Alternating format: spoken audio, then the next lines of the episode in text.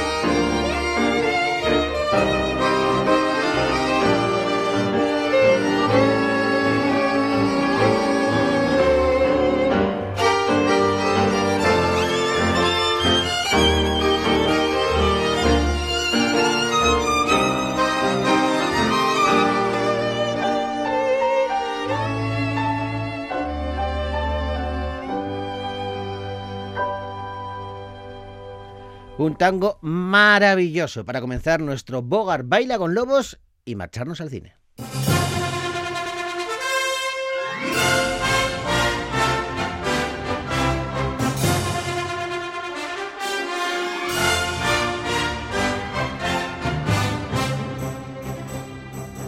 Y comenzamos con una película con aires gastronómicos. Se titula El menú.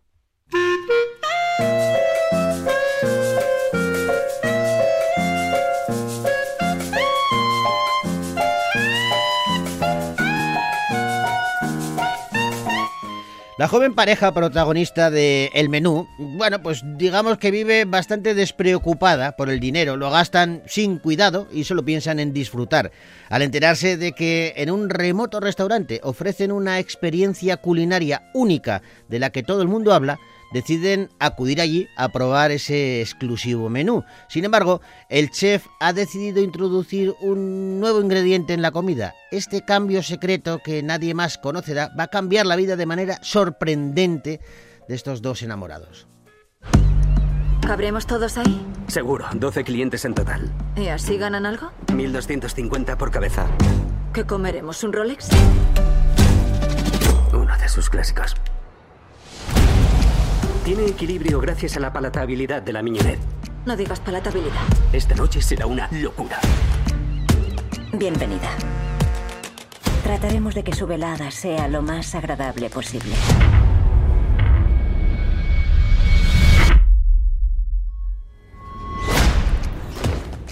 Bienvenidos a Hathorn. Somos una familia. Se cosecha, se fermenta, se gelifica. ¿Gelifica? Se gelifica. No es solo un chef, es un narrador de historias. El juego está en adivinar cuál va a ser el tema global de todo el menú. Lo sabremos al final. ¿Quién es usted? Yo. Soy Mar. Mark Milud es eh, quien dirige El Menú, una película que está protagonizada por Ralph Fiennes, Anna Taylor-Joy y Nicholas Hoult, entre otros. Bueno, la película no deja de ser una, una sátira, eh, es una especie de comedia negra con tintes también de, terror que está dirigida, como decíamos, por Mylot, eh, que, eh, bueno, pues fundamentalmente lo conocemos por sus trabajos televisivos en series como Juego de Tronos, Succession o Shameless. Eh, ahora mismo lo que nos retrata es, bueno, pues mm, digamos que se tiene cierta sorna con todos estos establecimientos que provocan ese deseo de, acudir a una cita gastronómica, pero que además se convierte en toda una experiencia. Lo que pasa es que aquí va a derivar todo en una terrorífica experiencia. Una peli interesante. El menú, eh, un largometraje que podéis ver ya en los cines de Vitoria Gasteiz.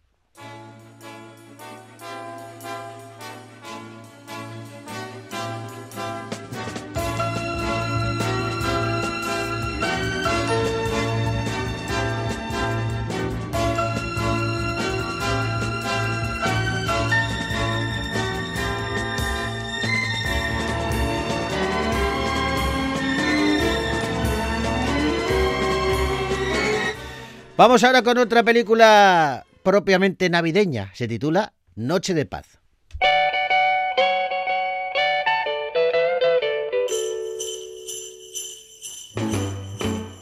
Jingle bell, jingle bell, jingle bell rock. Jingle bells swing and jingle bells ring. Snowing and blowing A ver, navideña, navideña es, pero no te esperes algo cursi y edulcorado, ¿eh? porque aquí hay acción a raudales y un Santa Claus bastante especial.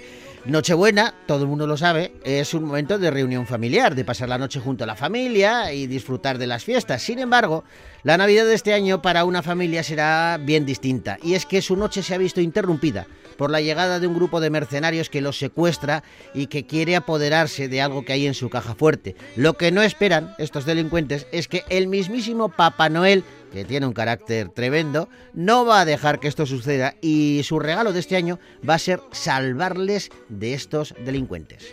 No vas a conducir, ¿verdad? Yo guío un poco, pero los renos pilotan solos. Este es mi cuarto año de Santa Claus. ¿Cuánto llevas tú? Conmigo empezó esta chorrada.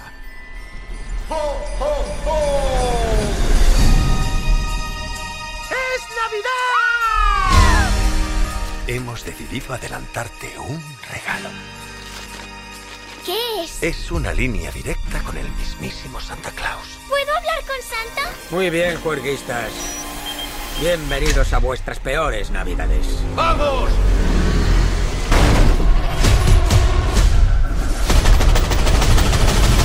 300 millones de dólares en tu cámara acorazada personal. Eso es lo que me pido estas navidades. Ojo que sigue repartiendo regalos, Santa Claus digo, pero en esta peli también reparte guantazos y además no se corta, bebe, fuma y pelea, bueno, pues como en cualquier película de acción. Tommy Willoka es quien mm, dirige Noche de Paz eh, con David Harbour como principal protagonista. A él lo hemos conocido gracias sobre todo a la serie Stranger Things y aquí se convierte en este Papá Noel tan particular. John Leguizamo y Alex Hassel son algunos de los eh, protagonistas que comparten reparto con él y bueno, pues lo dicho, aquí Santa Claus va a demostrar que no es simplemente un señor mayor afable, sino que tiene unas bajo la manga. Noche de Paz, una peli que podéis ver ya en los cines de Vitoria Gasteiz.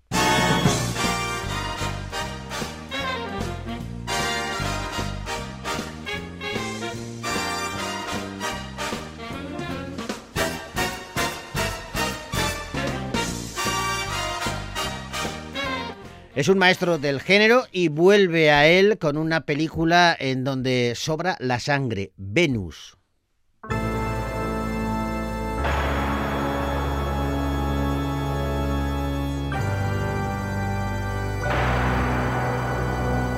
El maestro del terror a quien me refería es Jaume Balagueró.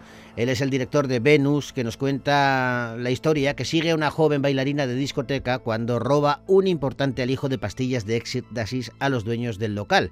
Claro, eh, los propietarios de este lugar eh, van a por ella a tope y cuando es pillada en plena fuga por uno de los miembros de seguridad, este le clava una navaja en la pierna, aunque logra escapar. Buscando refugio, va a acudir a la casa de su hermana, que vive en un desolado edificio en la periferia de la ciudad. Allí también se reencontrará con su sobrina, a la que hace años que no visita. La niña comienza a contarle cosas aparentemente paranormales que suceden en el piso de arriba y comienzan a preocupar a la protagonista todos estos relatos de la pequeña y mientras sus viejos jefes andan tras sus pasos armados hasta los dientes y con ganas de venganza por el robo. Lucía se ha metido en un marro muy gordo. ¿Qué coño es esto, Lucía? Ni Dios la ha visto. La chica está ahí. ¿Dónde ha sacado todo esto? Son regalos que me trae ella. ¿Y quién es? La sirvienta. Todos acaban yéndose de aquí. No la escuches.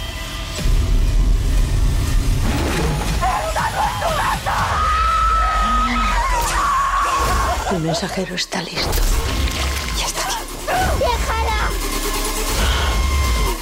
Una película de terror basada en un cuento del famoso escritor H.P. Lovecraft que se titula Los sueños de la casa de la bruja. Jaume Balagueró ha sido el encargado de dirigirla y Fernando Navarro eh, el encargado de adaptar este relato de Lovecraft. Esther Espósito, Ángela Cremonte y Maggie Mira son algunas de sus protagonistas y ella es la que se lleva todo el peso de la película. Esther Espósito la hemos conocido gracias a la serie Élite y a que es una influencer que tiene millones de seguidores en sus redes sociales y claro, queríamos saber cómo, cómo afronta una actriz eh, tan joven y, y, bueno, pues eh, de pronto verse inmersa en una película de acción con mucha sangre, con mucho terror. Vamos, que Esther, queremos saber cómo te preparaste el personaje. ¿Cómo se prepara? No sé. Bueno, yo, yo me lo preparé mm, de varias formas. Eh, conté con la ayuda de Cristina Alcázar, que es una maravillosa actriz, amiga y que fue mi profesora de interpretación cuando yo estudiaba a los 14 años en una escuela eh, y juntas nos centramos mucho en, como, como, está muy anclada en el presente la historia de la película y en acción, eh, queríamos construir eh, un, un, background, un pasado que fuera real, ¿no? Y que aunque no llegues a entender o saber exactamente con detalle en la película, que irradiase eh, algo que digas, esto no es un personaje, esto es una persona real, ¿no? Y, y ha tenido una vida real y tiene un pasado. Y queríamos eso, hacerla muy, muy real y también, bueno, conté con, con Cristina porque que ella tiene mucha calle, tiene, tiene eso como actriz y, y a mí me interesaba mucho también para el personaje, es una chica de barrio y quería aportarle una, una verdad em, callejera, no un tinte, ¿no? Tampoco excederme.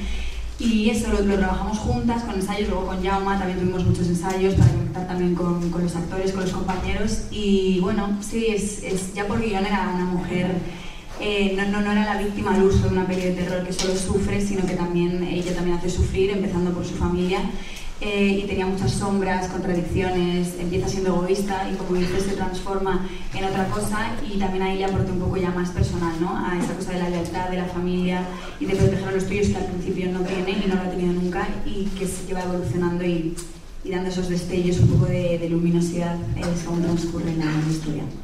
Bueno, pues está claro, se ha preparado y lo ha lanzado todo en esta película Venus, que podéis ver ya en los cines de Vitoria Gasteiz.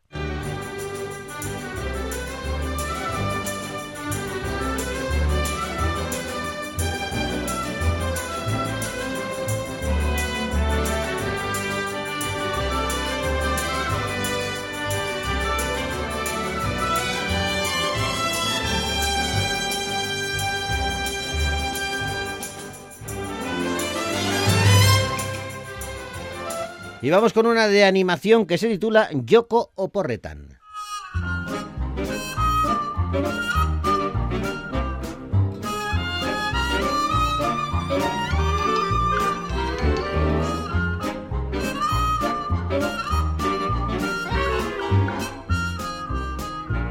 Llegan las vacaciones de verano y va a ser la primera vez desde que se conocen que los niños se separan. Mai, Otto y Vic van de viaje, cada uno con su propia familia, a diferentes partes del mundo. Pero Yoko se va a quedar en el parque con Mirenchu. ¿Qué va a hacer? ¿Y qué harán los niños? ¿Serán capaces de hacer nuevos amigos? Los cuatro están nerviosos ante esta nueva experiencia, pero pronto se darán cuenta de que donde haya niños siempre habrá ganas de jugar. Minutu bat mailaztana. Agur esatera etorri naiz, oporretara noa? Ez dakit nik lagunik egingo dudan bidaian lotxatian naiz. Lagunen falta nabari dut. Oh, laster ikusiko dituzu berriro. Oporretako bidaia!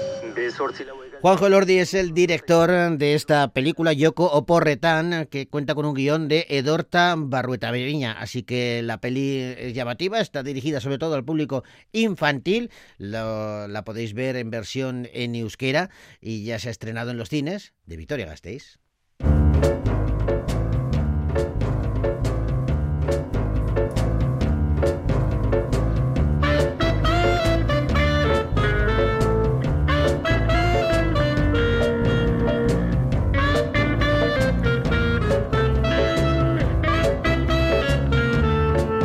Abordamos ahora otra peli que dirige un vasco, Miquel Gurrea. Se titula Suro.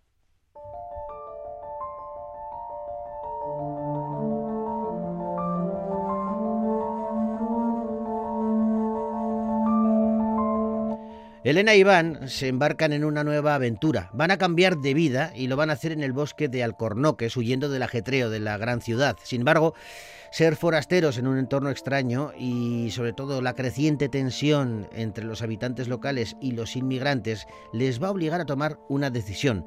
A pesar de llevar muchos años de relación, una vez están allí, sus diferentes puntos de vista sobre cómo vivir en la Tierra salen a la luz y comienza a tambalearse su futuro como pareja. A ver, Peña. Un brindis por Elena e Iván. Y abrimos el ventanal en la fachada sur. Tampoco hay prisa. Quiero tenerla acabada antes del parto. ¿Ya estáis aquí? Tendremos que cambiar las vigas. Podemos restaurarlas. ¿Tenéis quien os haga la pela del corcho? Podría estar todo hecho en unas seis semanas y podría pagaros unos 20.000 euros. ¿20.000?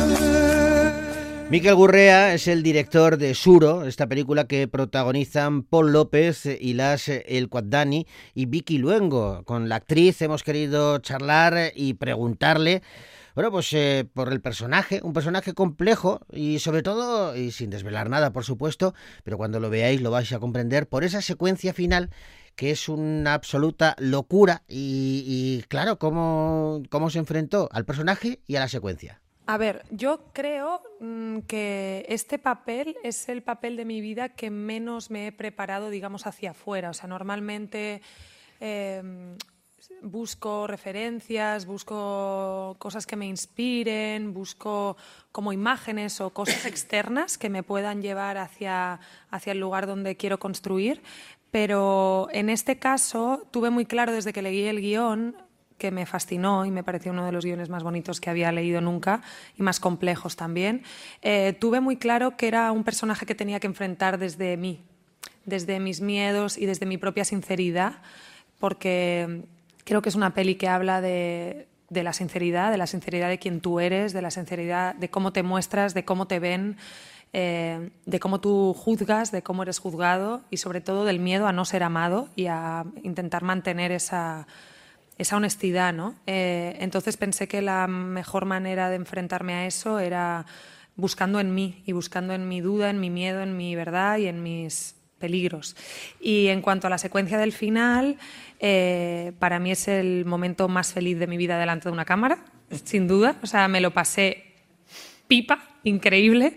Eh, la rodamos de una manera muy especial, que es que nadie sabía lo que yo iba a hacer. Eh, Miquel no lo sabía, Paul no lo sabía, el dire de foto no lo sabía. Y yo le pregunté a Miquel, a la que, por cierto, quiero decir públicamente, le agradezco enormemente que confiara en mí para estar aquí, porque me emociona muchísimo, podría llorar. Y le dije, ¿qué quieres que haga aquí? ¿Qué hacemos? Y me dijo, ¿tú la quieres ensayar? Y yo le dije, no, o sea, si tú me dices que no. Entonces le pregunté, le dije, pero ponme un límite, porque es que puedo mear aquí en medio del set, o sea, dime, un límite. Y me dijo una de las notas y de los límites más interesantes que demuestran el director y, y la persona y lo inteligente que es, me dijo, lo único que te digo es que no quiero que provoques a Iván con otro hombre. Eso no nos interesa y esta secuencia no va de eso. Y me parece que me marcó un, un límite clarísimo en cuanto a qué tipo de provocación y qué tipo de vómito de ira que había que generar. Y entonces yo me lo preparé y, y luego, pues nada, eh, lo hice y luego no recordaba lo que había hecho. Y es lo que habéis visto, que solo he visto una vez y que hoy cuando vea volveré a hacer así. Pero fui muy feliz y es el momento en que me he sentido más libre en un rodaje. Bueno, cuando veáis la secuencia lo, lo entenderéis. Suro, una peli que podéis ver ya en los cines, de Victoria Gasteiz.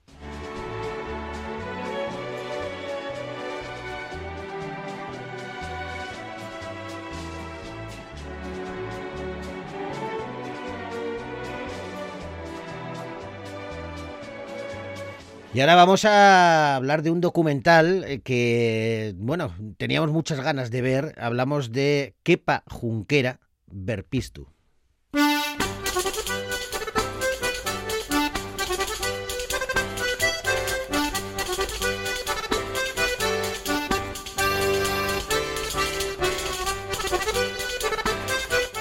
Kepa Junquera salió de, con su acordeón, salió de escena el 5 de diciembre de 2018 en Gante, en Bélgica. Las noticias hablaban de un ictus, un ingreso hospitalario en urgencias, proceso de recuperación y después nada. El artista vasco popularizó internacionalmente la triquitisa y la música popular vasca al máximo nivel, publicando más de 30 discos y realizando más de 100 colaboraciones durante sus 40 años de carrera. El autor autodidacta que se convirtió en el músico vasco más internacional y que invitó a cantar en euskera a artistas de todo el mundo, desapareció sin dejar rastro. Un accidente le llevó a centenares de sesiones de rehabilitación para recuperar la movilidad de su cuerpo y para aprender de nuevo a hablar. Y en esta película nos cuentan toda esta historia.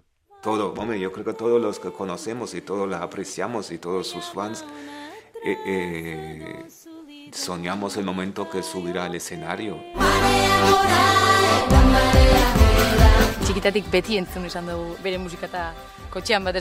Beti. Fermín Ayo es eh, quien ha guionizado y ha dirigido esta película, este homenaje a Kepa Junquera, que nos muestra cómo se está recuperando y cómo esperamos eh, todos eh, quienes le admiramos y todos y todas quienes le han acompañado en el viaje, quienes le han acompañado en los escenarios, pues están deseando que vuelva a deleitarnos con su arte. Kepa Junquera, Verpistu, una peli que podéis ver ya en los cines Victoria Gasteiz.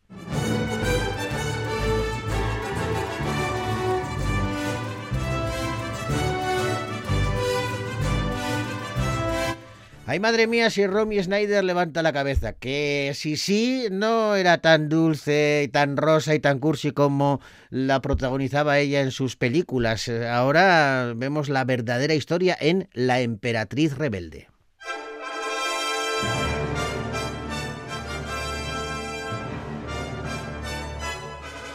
En la Navidad de 1877, Isabel de Austria, sí sí, celebra su 40 cumpleaños. Como primera dama de Austria y esposa del emperador Francisco José I, no se le permite expresarse y debe seguir siendo la bella joven emperatriz para siempre.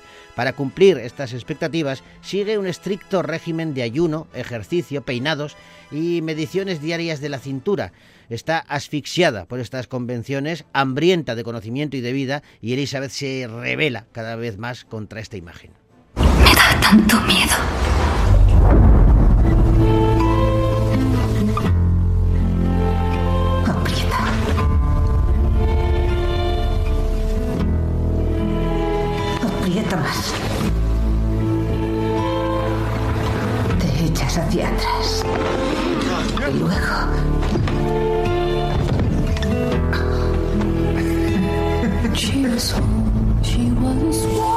Marie Kreutzer es eh, quien dirige esta película, La Emperatriz Rebelde, que narra la verdadera vida de Sisi, interpretada por Vicky Krieps, eh, Florian Teichmeister y Katharina Lorenz, entre otros. La Emperatriz Rebelde, una peli que podéis ver ya en los cines, de Victoria Gasteiz.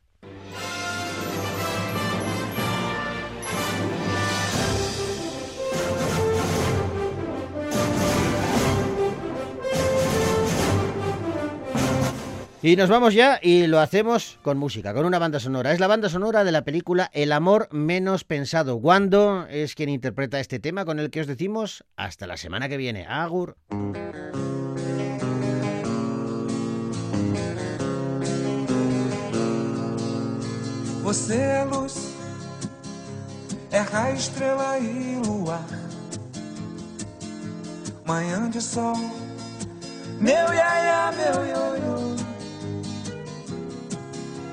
Você é assim e nunca meu não.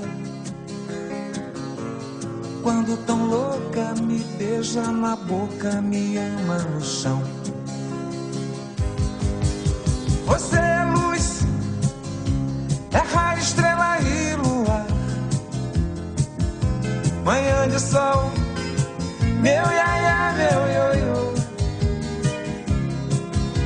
Você é assim meu não. Quando tão louca me beija na boca, me ama no chão. Me suja de carmim, me põe na boca um mel. Louca de amor, me chama de céu. E quando sai de leva meu coração. Você é fogo, eu sou paixão. Você é luz, você é luz, é raio, estrela e luar. Manhã de sol, meu iaia, meu ioiô. Você é assim